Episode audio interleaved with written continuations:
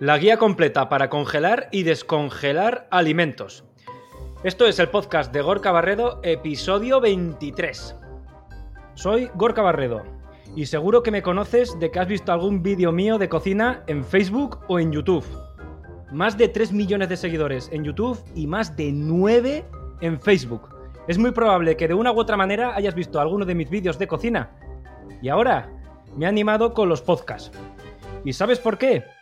Porque me encanta la radio y porque mi voz, al final, os encanta también a vosotros.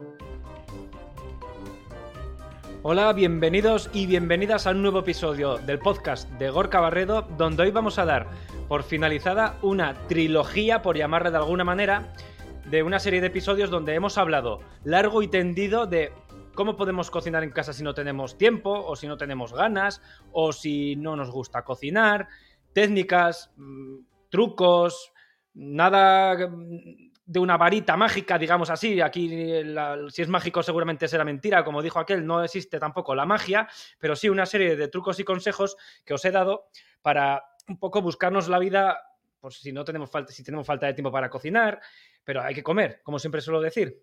Bueno, hoy vamos a poner la guinda a este pastel haciendo el último episodio de lo que he llamado esta trilogía, que realmente los tres episodios están muy separados y muy diferenciados entre sí, cada uno de ellos habla de una cosa diferente, pero si que cogemos los tres, los metemos en una costelera, la meneamos bien, nos sale la clave para poder cocinar en casa sano, rico, delicioso y sobre todo barato. Y sin excusas, sin excusas aquellas típicas que no es por nada, pero es que yo estoy un poco ya cansado de escuchar de la gente que dice que no tengo ganas de cocinar o que no tengo tiempo, sobre todo tiempo. Dices, no tengo tiempo para cocinar, pero luego sí tienes tiempo para, para otras cosas, ¿no? En fin, es cuestión de prioridades. En cualquier caso, hoy vamos a ver una guía completa y definitiva para congelar alimentos. Que la congelación de los alimentos es el culmen y lo mejor que podemos hacer para ahorrar tiempo en la cocina o para aprovechar el tiempo del que disponemos, ya sea mucho o poco, para disponer de mucha comida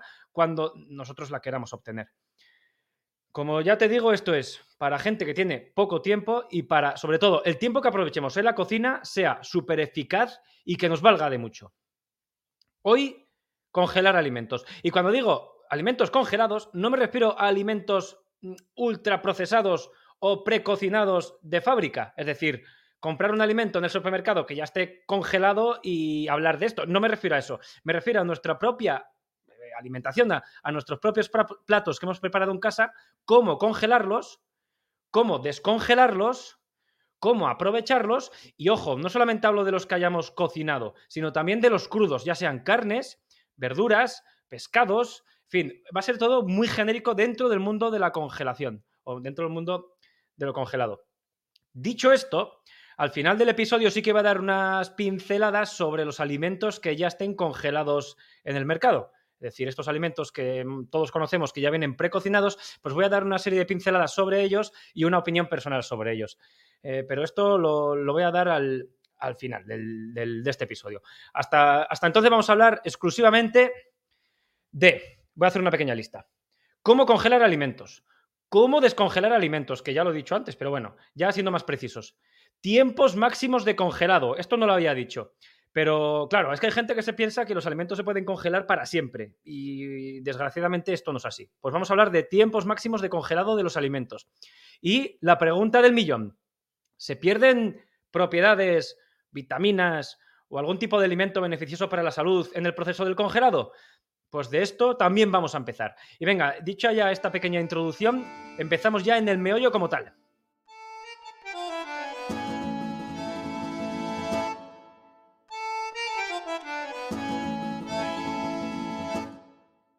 Bueno, pues empezamos en el meollo, en lo que realmente interesa.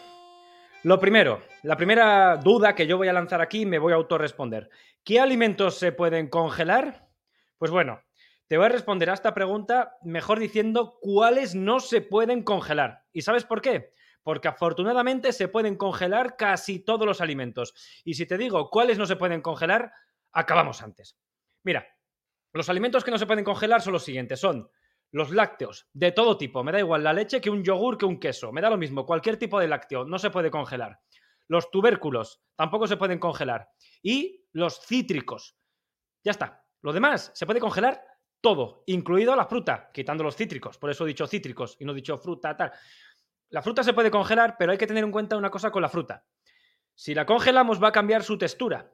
Y de hecho va a adquirir una textura bastante desagradable. Pero, pero, aquí no, no todos son malas noticias. La buena noticia es que con esta fruta podemos preparar, por ejemplo, zumos. Los zumos de esta fruta van a quedar bastante bien.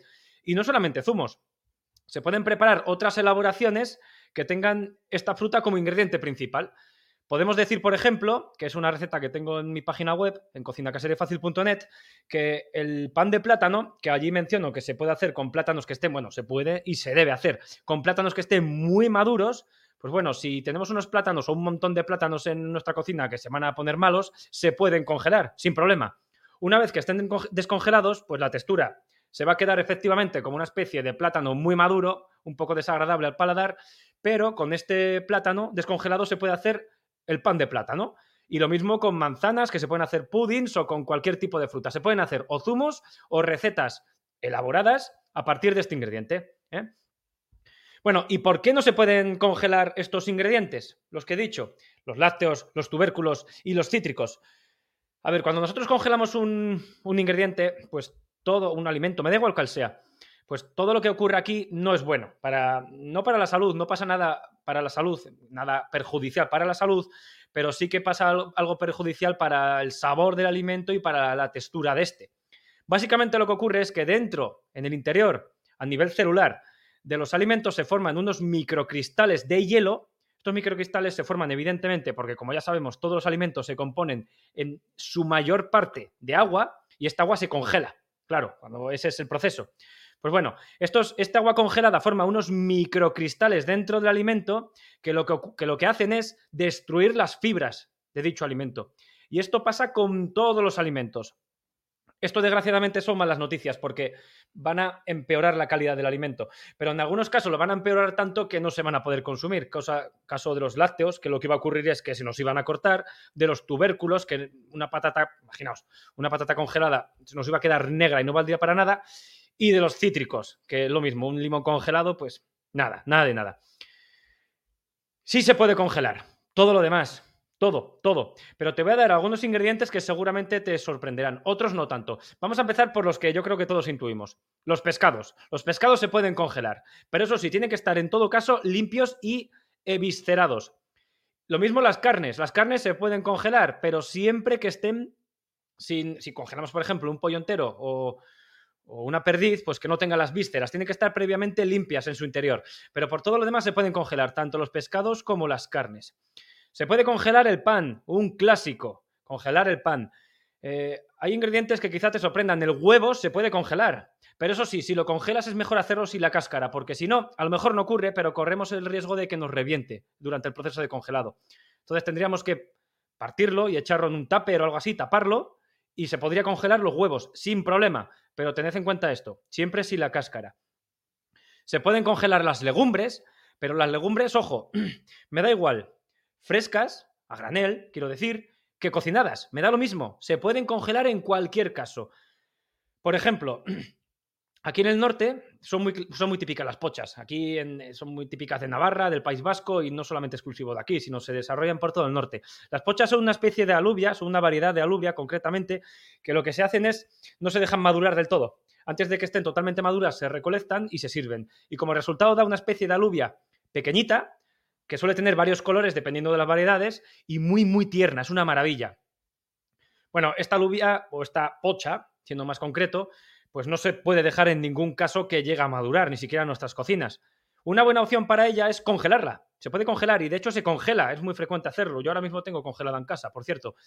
Y para ello se congelan, daré igual hacerlo eh, cocinado, pero es mejor hacerlo en crudo. Luego, cuando lo vayas a sacar, pues ahora vamos a hablar, bueno, luego, dentro de un rato hablaremos de cómo, cuál es el proceso exacto de descongelar los alimentos, pero cuando lo vayas a hacer, pues lo descongelas en crudo y ya puedes empezar a, a cocinar con ellos, ¿no?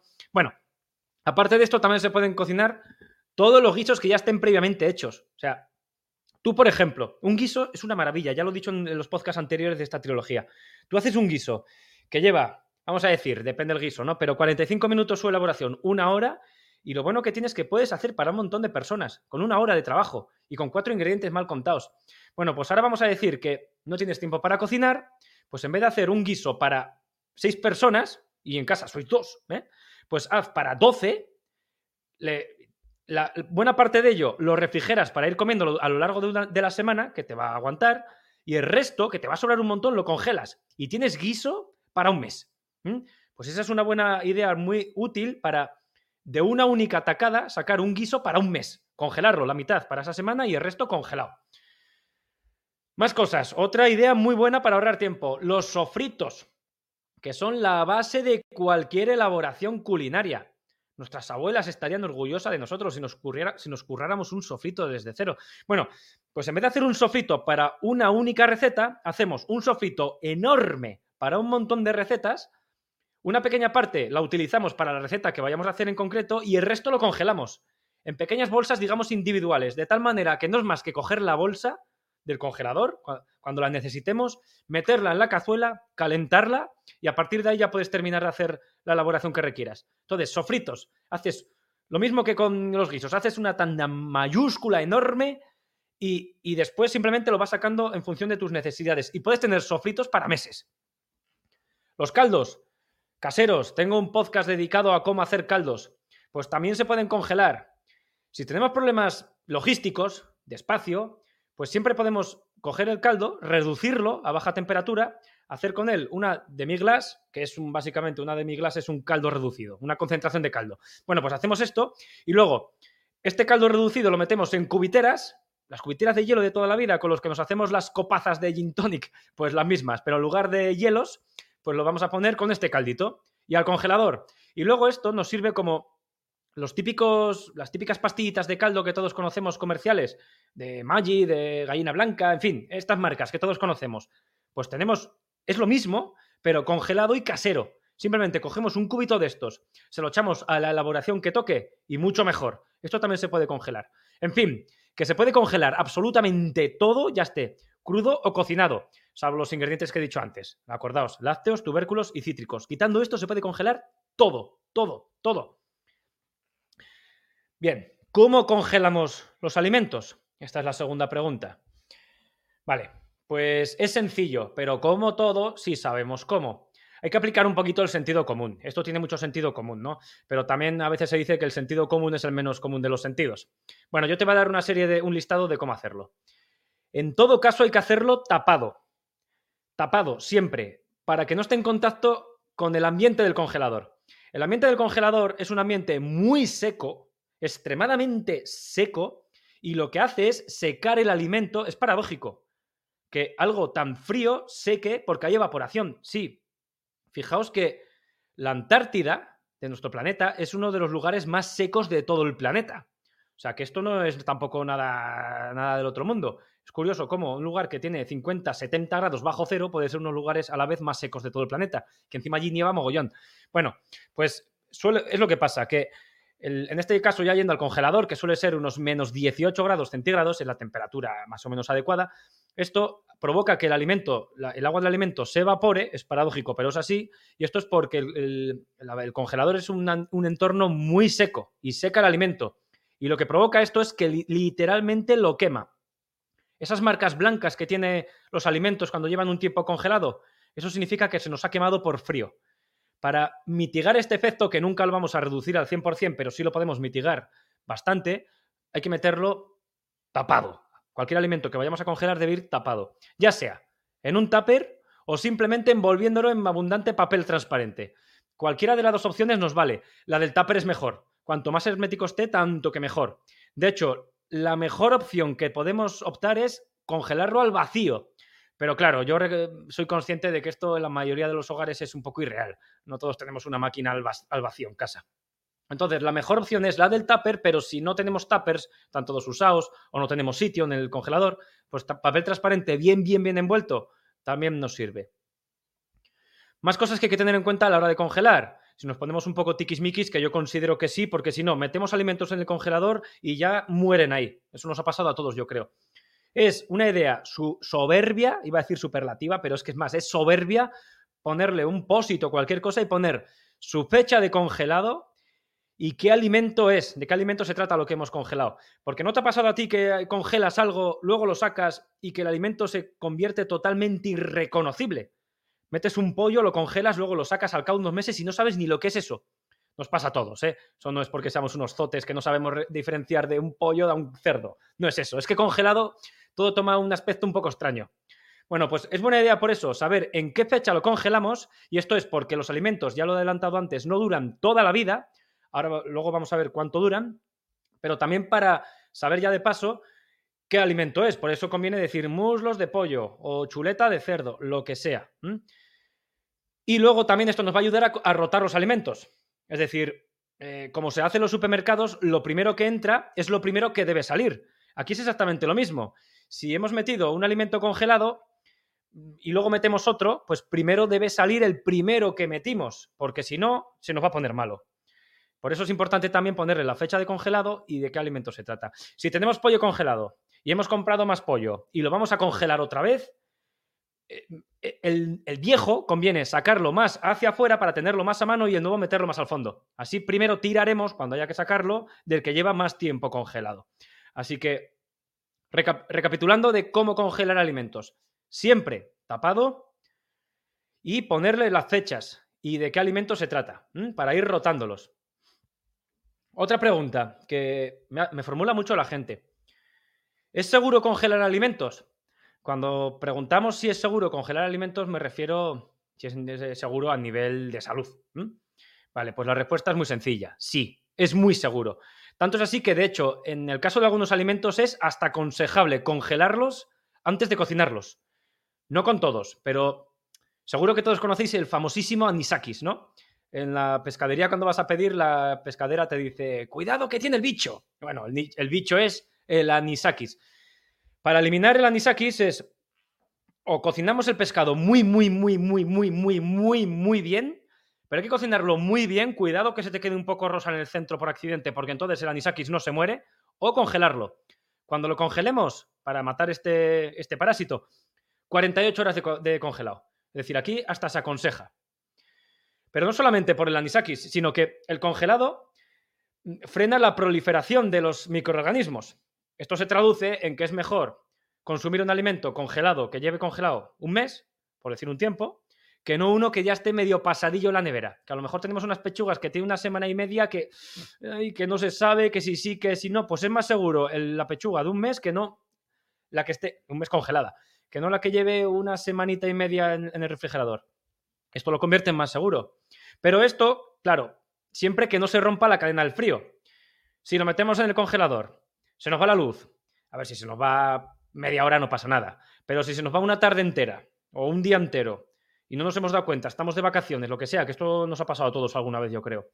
Y se ha roto aquí la cadena del frío, entonces sí que no. Esto ya es totalmente inseguro de comer. Porque aquí lo que ocurre es que estos microorganismos se multiplican cosa mala. Entonces lo mejor es tirarlo. Pero siempre que no se rompa la cadena de frío, congelar alimentos es súper seguro. Vale, de salud ya hemos hablado, pero ¿hay pérdidas de nutrientes y o de vitaminas cuando congelamos alimentos? Cuando yo estudié esto, a ver, hay que decir que los estudios científicos mm, varían con el tiempo. Y lo que antes parecía que era verdad y era una verdad universal, a día de hoy, pues parece que no es tanto. Y con esto ya quiero decir otra cosa. Los estudios de hoy seguramente estarán refutados y, tendrán controversia con los, con, los con los estudios que haya en el futuro. Seguramente en el año 2030, 2040, 2050 saldrán estudios donde dirán que lo que queremos saber ahora es mentira, es seguro. Pero bueno, dicho esto, cuando yo estudié este asunto de que sabía pérdidas y nutrientes o eh, de vitaminas en los alimentos, cuando yo lo estudié en el año 2010, parecían y las evidencias indicaban que algunos alimentos sí que había pérdidas que tenía pérdidas de micronutrientes a nivel de vitaminas y de macronutrientes a nivel de proteínas. Pero los estudios a día de hoy parece que están ya refutando estos que tienen 10 o 12 años y dicen que no hay pérdidas y que si las hay son mínimas. ¿Qué es lo que te digo? Que antes se decía que sí, ahora se, decía, ahora se dice que no. Lo mismo que antes decían que había que comer un huevo a la semana, luego que sí dos, luego que ninguno. Ahora dicen que, hay que puedes comer los que quieras. Antes también decían que la leche era buenísima, ahora dicen que ya no es tan buena. Pues lo mismo con esto. Antes se decía que no era lo ideal congelar y ahora dicen que no pasa nada. Bueno, yo no sé qué pensar. Yo simplemente me limito a decir lo que dicen los estudios. Yo tampoco soy científico. El caso es, los estudios dicen que a día de hoy que si hay pérdida es mínima. Siempre, eso sí, que la congelación se realice correctamente. Básicamente, como he dicho antes, que esté bien tapado y todo esto que he dicho. Y que se respete los tiempos de congelado, que eso lo vamos a hablar enseguida. ¿Cómo descongelar alimentos? Ya sabemos cómo congelar, ya sabemos si es bueno para la salud, ya sabemos si hay pérdida de nutrientes. ¿Cómo descongelarlo? Bueno, descongelar alimentos no se puede hacer de cualquier manera, porque las bacterias, cuando se congelan, digamos que se aletargan, pero no se mueren. Los parásitos sí mueren, pero las bacterias, o al menos la mayoría de ellas no, algunas sí que mueren, pero la inmensa mayoría de ellas no. Están congeladas, pero están en letargo. Y cuando descongelamos el alimento, vuelven a revivir y además se multiplican cosa mala, casi con más hambre que antes. Vale, pues para descongelarlo adecuadamente hay que intentar evitar esta proliferación de bacterias lo máximo que podamos. Y para ello hay que prever que vamos a consumir este alimento en concreto con mínimo un día de antelación. Uno, dos, mm, tres, tampoco lo dejaría mucho más porque si vamos a descongelar un alimento y lo vamos a dejar cuatro o cinco días en la nevera, pues ya te digo yo que lo tienes para tirar. Ya se ha puesto malo. Pero uno o dos días es lo adecuado. Lo ideal, sacarlo y dejar congelado, congelado, que se descongele por completo en la nevera. No a temperatura ambiente, porque a temperatura ambiente se va a poner a 20, 25 grados, depende de la temperatura que tengamos en el habitáculo, y aquí fiesta para las bacterias, fiesta nacional. Así que la nevera, vamos a intentar ponérselo lo más difícil posible. Vamos a hacerlo además sobre un plato. Siempre vamos a coger el alimento dentro del tupper donde lo hayamos congelado, es decir, sin sacarlo, y lo vamos a poner sobre un plato. Porque el alimento suelta muchísimo agua. Seguro que te has dado cuenta que cuando sacas un alimento, sobre todo la carne, ¿no? Lo que más le pasa. Y, lo descongelas, se, se lía a soltar agua como un loco. ¿Esto por qué ocurre? Ya he dado alguna pincelada antes, pero ahora ya lo, desarrollo. Esto precisamente, sobre todo ocurre con la carne, ¿eh? con la verdura no pasa tanto y con el pescado también, pero no tanto, sobre todo con la carne. Es porque estos microcristales que se forman en el interior de la carne, pues rompen las fibras de la carne, cuando se forman las rompen, y luego al descongelarse, pues primero se descongela el microcristal que de forma natural se ha formado dentro de la carne, pero luego también ese agua que formaba parte de las fibras, al romperse la fibra, pues suelta el agua y sueltan, pues eso, ese charco que conocemos todo. Claro, esto tampoco es lo ideal, congelar, digo, luego lo hablamos un poco mejor, porque sí o sí, cuando congelemos carne va a haber una pérdida de agua y el alimento va a quedar más seco, ¿no? Pero bueno, mejor esto que no tirar el alimento, porque no lo vayamos a usar. Vale, bueno, pues esto, esto es lo que ocurre. Lo vamos a poner en un plato porque va a soltar mucha agua. Y esta causa es la que hace justo que cambie la textura la textura del alimento. Mm, lo que te he dicho antes con la fruta, pero no solo pasa con la fruta, con la carne, con las verduras, con el pescado, con todos aquellos alimentos que sí se pueden congelar, cambia la textura porque se rompen las fibras de su interior y porque suelta el agua. Todo esto provoca ese cambio de textura que en algunos casos es más, en algunos alimentos, es más pronunciado que en otros, ¿no? Y esto provoca que quede más seco y que efectivamente pierde sabor. Esos son jugos, son sabores que deberían estar en el alimento, pero que se pierden y no se pueden recuperar de ninguna manera. Este es uno de los inconvenientes que tiene el congelar.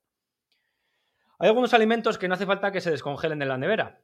Y bueno, son un par de ellos, yo te los comento. Uno de ellos es el pan. El pan mm, lo puedes dejar, y de hecho se debe dejar descongelar a temperatura ambiente. El pan dura congelado tres o cuatro días, no más. El pan enseguida se estropea. Pero claro, es que un pan a temperatura ambiente se te estropea, si es de mala calidad, en el mismo día. Y si es de buena calidad, a lo mejor tarda un par de días o así, ¿no? Pero bueno, en cualquier caso, si está muy gomoso después de descongelado, que a algunos les pasa, depende del tiempo que lleve congelado, depende del tipo de pan que hablemos, de su calidad, etcétera, de mil, de mil circunstancias. Pero si está esa textura gomosa horrible, lo podemos regenerar. ¿Y cómo? Pues en el horno. Mira, lo activamos 180 grados centígrados, el horno, y lo vamos a dejar aquí cinco minutos. Luego ya verás que al sacarlo te va a quedar más crujiente y más regenerado. Entonces, esa es una idea fenomenal. Yo la uso muchísimo, por cierto. También se puede hacer en tostadoras, pero claro, para hacer una tostadora necesitas una tostadora del tamaño del pan. Y no siempre tenemos una en casa, sí, ¿verdad? O en el microondas, pero en el microondas, no con el microondas normal, sino con el grill del microondas. El microondas, como descongelemos el pan en el microondas, olvídate, porque va a quedar todavía más gomoso salvo que lo hagamos con el grill. Si utilizamos el grill, si el nuestro tiene, ahí sí se puede hacer. Vale, y otro alimento que también se puede descongelar a temperatura ambiente o no, ahora te explico a qué me refiero, es la comida que ya esté previamente cocinada. Si nosotros tenemos un guiso Lo hemos congelado y ahora lo queremos descongelar, pues directamente podemos cogerlo congelado, meterlo en la cazuela y calentarlo con el mismo fuego del, de la vitrocerámica. Lo, calentamos así, simplemente es calentarlo y en 15 minutos, depende de la cantidad, 15 minutos, 20, 10, depende de la cantidad que estemos descongelando, lo tienes. Lo descongelamos a una temperatura no demasiado alta, porque si no se nos puede quemar y puede saltar. Pero bueno, una temperatura moderada y listo. La comida ya cocinada se puede calentar directamente para consumir. Y no solamente un guiso. A ver, he dicho un guiso porque es lo más fácil de pensar, pero una lasaña casera. Tú tienes una lasaña, te ha sobrado, la metes en un tupper, la congelas. Y al descongelar, pues la sacas directamente del tupper. A lo mejor tienes que descongelar un poquito en el micro, ¿vale? Porque se te habrá pegado un poquito al tupper, eso es normal. Pero la descongelas un poquito y así congelada la metes en el horno, dejas que se termine de calentar, incluso dejas que se termine de cocinar, si la has dejado a media hacer porque ya sabías que le ibas a congelar, que también es una idea muy buena. Y ya está. Al cabo de media horita, como mucho, la tienes la lasaña en tu mesa. Y estaba congelada hace 30 minutos, ¿eh? Pues estos alimentos en general no hace falta que se descongelen. Otro tema. Y este, este seguro que lo estáis esperando. Es muy importante, ¿eh? Tiempo máximo del congelado de los alimentos. Hay gente que se cree que igual que un mamut te aguanta 10.000 años en el permafrost de, de, Siberia, pues los alimentos es lo mismo, te pueden aguantar ahí, pues, pues no, no. A ver, el alimento tiene, todos los alimentos tienen un tope máximo de congelado. Y ojo, no todos son el mismo tiempo. Ahora te voy a decir cuáles son las diferencias. Si quieres tener los alimentos en óptimas condiciones de consumo, tanto nutricionales como de salud, hay que tener en cuenta los tiempos. Y son los siguientes. Voy a ir en orden descendente, es decir, voy a empezar por el que más dura y luego voy a ir bajando hasta el que menos dura.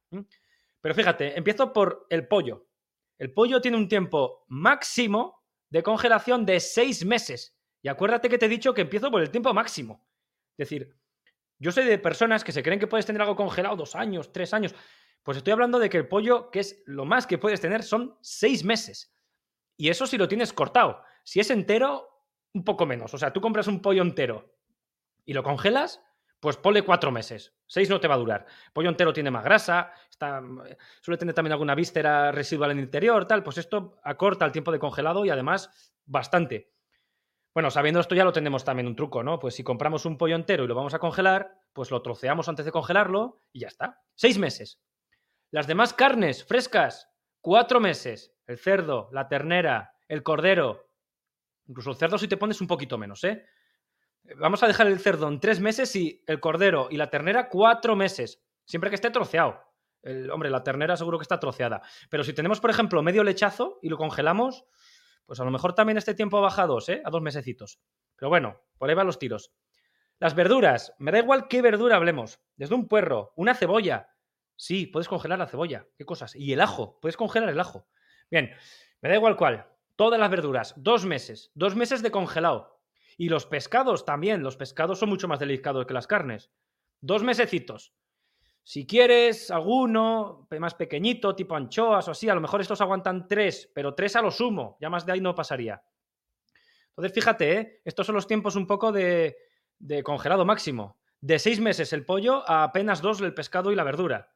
Bueno, pues tenlo en cuenta, los alimentos no duran congelados toda la vida. Por eso es importante ponerles la fecha de congelado.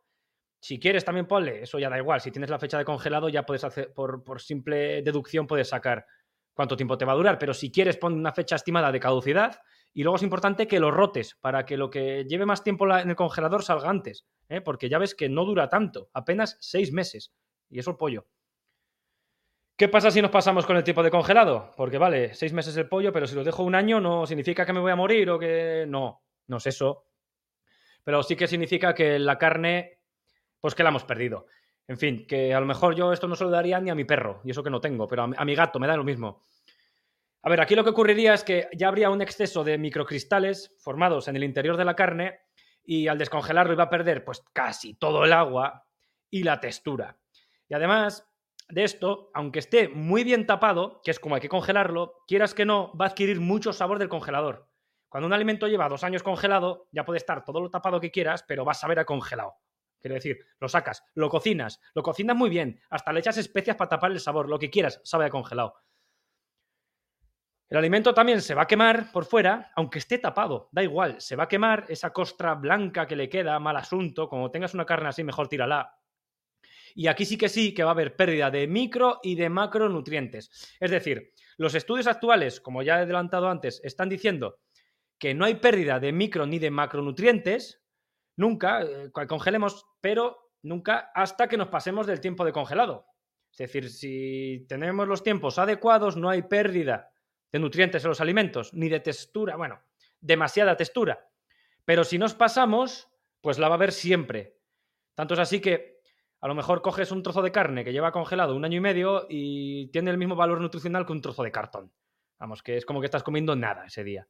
Por eso es muy importante respetar estos tiempos de, de congelado. No es que te vayas a morir, no vas a enfermar, siempre que no se haya roto la cadena de frío, eso sí, pero no es que vayas a enfermar, pero te sale lo mismo que comerte un trozo de cartón y encima va a estar malo.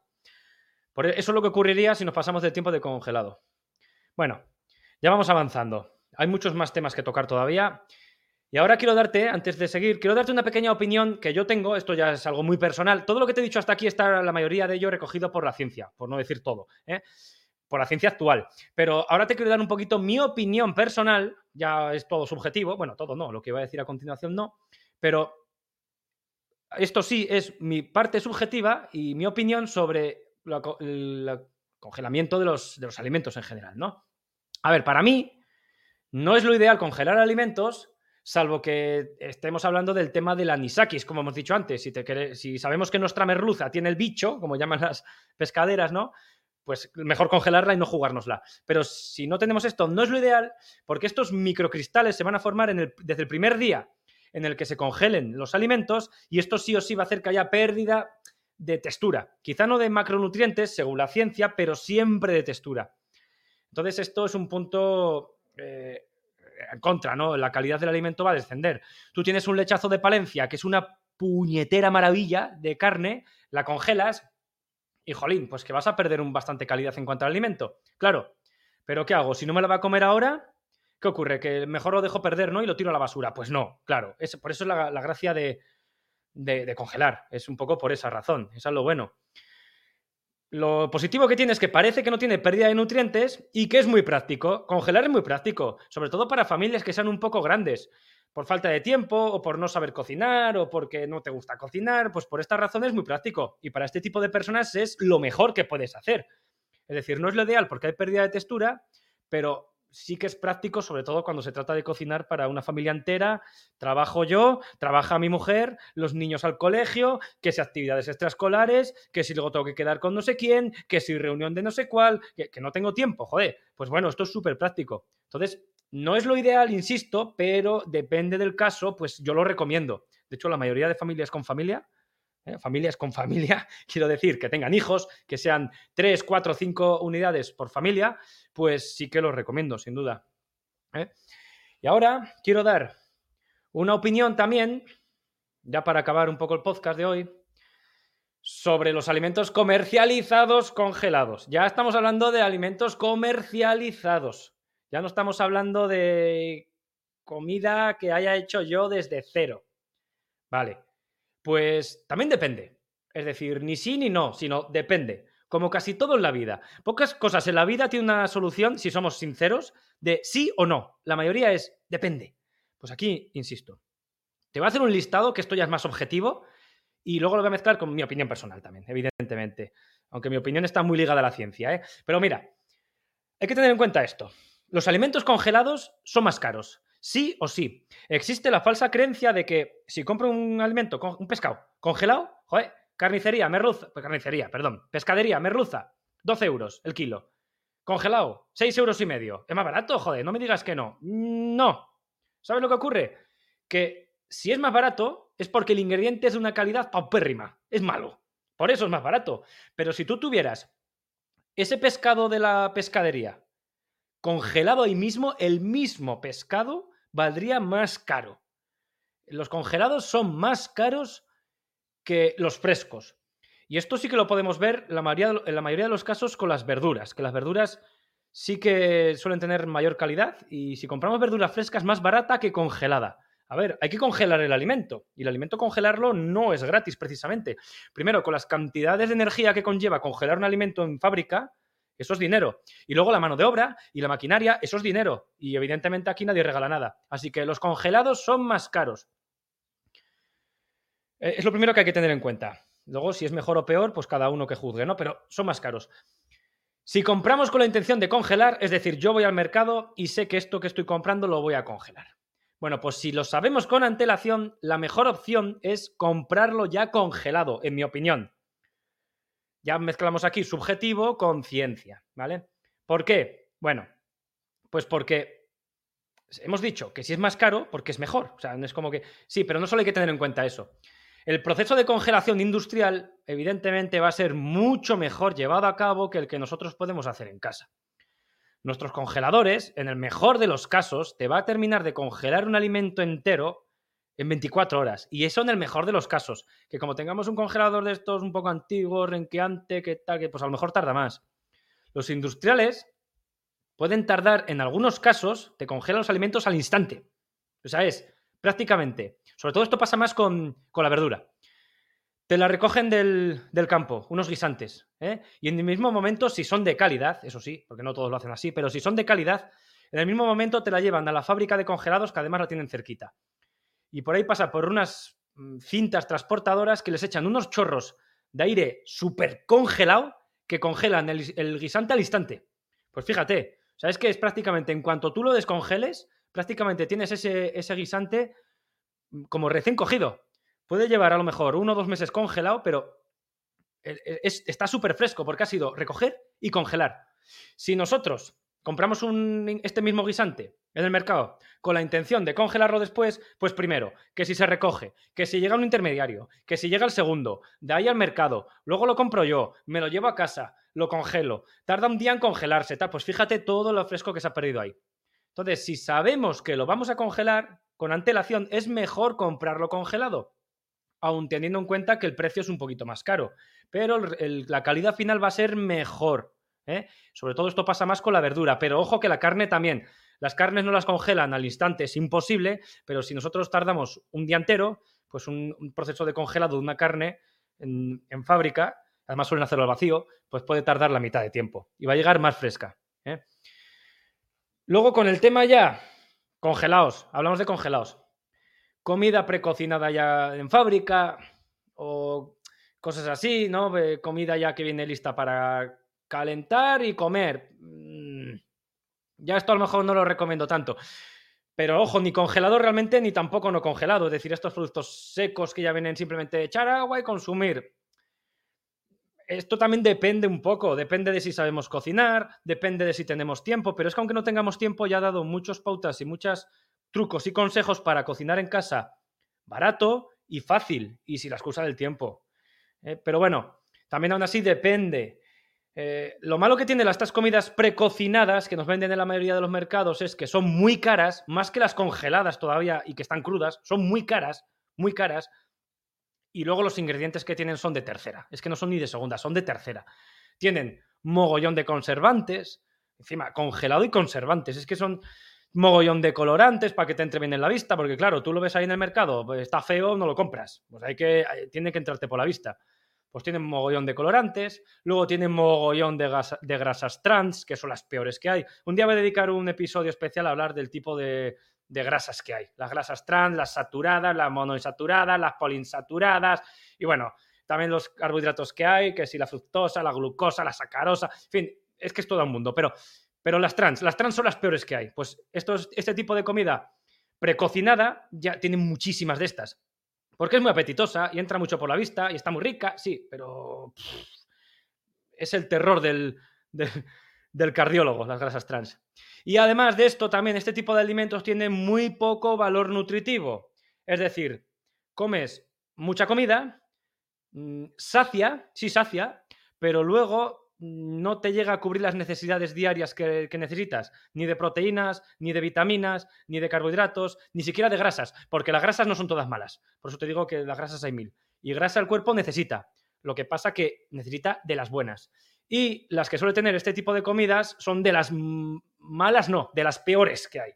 Por eso su bajo valor nutritivo. Y esta es la razón por la que comida, la comida en general precocinada no la recomiendo.